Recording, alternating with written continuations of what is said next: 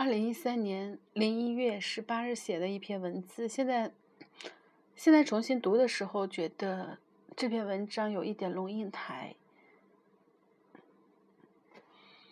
三十岁了，终于有事。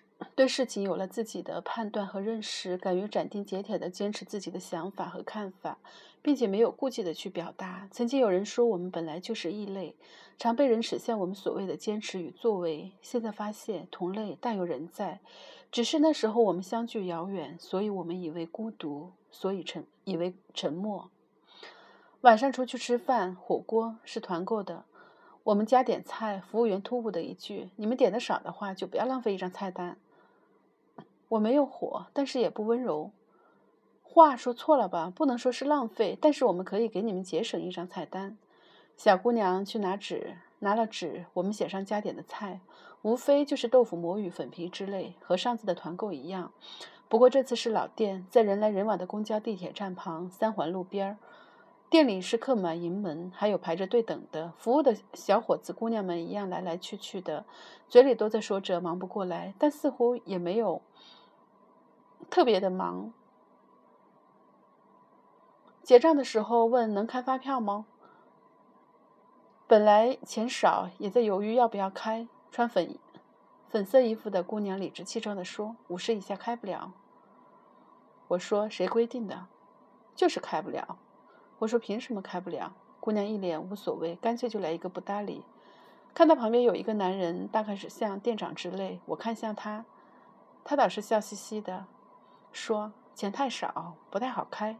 我才不理会这笑容。我说没这规定，和钱多少没有关系。男人和女孩，红衣服的女孩说：“那给他开了吧。”然后扭头也不理人了，笑笑容立马不见。开单位还是个人？我说个人。小姑娘一听更没好气，开了发票扔桌上，又也不理人了。什么态度？说完我也走了。有时候想，该计较的时候应该多多的计较，坚持计较，不然大家都把一切当成理所当然。回来的时候，三环边上有人在路上贴标签儿，小广告的标签儿，走近一看是关于刻章的。当时的想法是那是不对的，我应该告诉他。然而我什么也没有做，不是因为惧怕，也不是因为管不过来，见过太多，而是怕他根本就不理会，不理会我。也不会理解，他贴标签就怎么不对了？他只是负责贴签挣钱罢了。对与不对，哪想过那么多？或者想了，他也不会认为有什么不对。这便是现实，现实的人生，现实的社会，现实的生活，与人性无关，与道德无关，只是现实的局限。有时候我想，越是艰难困苦，有些坚持才尤为可贵。可大部分的人把艰难困苦当作借口，许多坚持就有了放弃的理由。比如，因为一个人正在遭受痛苦，所以他就可以随便的发泄，甚至给别人带来痛苦，但自己和旁人都因为他在痛苦当中，所以很容易就原谅他。但是如果有一个人，他很兴高采烈的伤害了你，你可能会计较他，计计较他一辈子，然后。还会给伤害加上各种有形无形的色彩。这个比喻也许不恰当，但事实就是如此。一个人偷盗，如果是为了救助，就可以被原谅，甚至不用承担任何的惩罚和责任。但是由于懒惰或者习惯或者其他目的偷盗，却要遭到惩罚。其实不管怎样，被原谅是一回事，承担责任是另一回事。有人说法律应该向弱者倾斜，觉得不然，法律部分。强者和弱者，部分强势和弱势。法律只维护公正，可以在道义上去帮助人，但是绝不因为感情徇私枉法。人要慢慢，人要慢慢的变硬，心要慢慢的变软。和朋友聊天，说起申请各种指标房的事情，有的夫妻为了申请指标房，一个辞职。就为了降低收入，另一个干脆也换个低薪的工作，或者在收入上想办法造假，就是为了努力的达到要求，符合所谓的标准。算经济账，要是房子能申请下来，以中国今天，以北京的房价带来的经济效益，可能是几十年、上百年的收入。空间之大，也是因为政策房和商品房的价差悬殊。刚才这句话好像有点夸张了，带来的经济效益是十年甚至几十年的收入。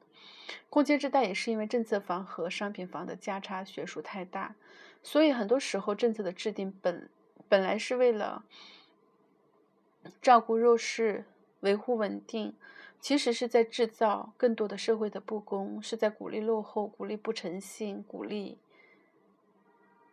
鼓励好多好多这种坏的东西。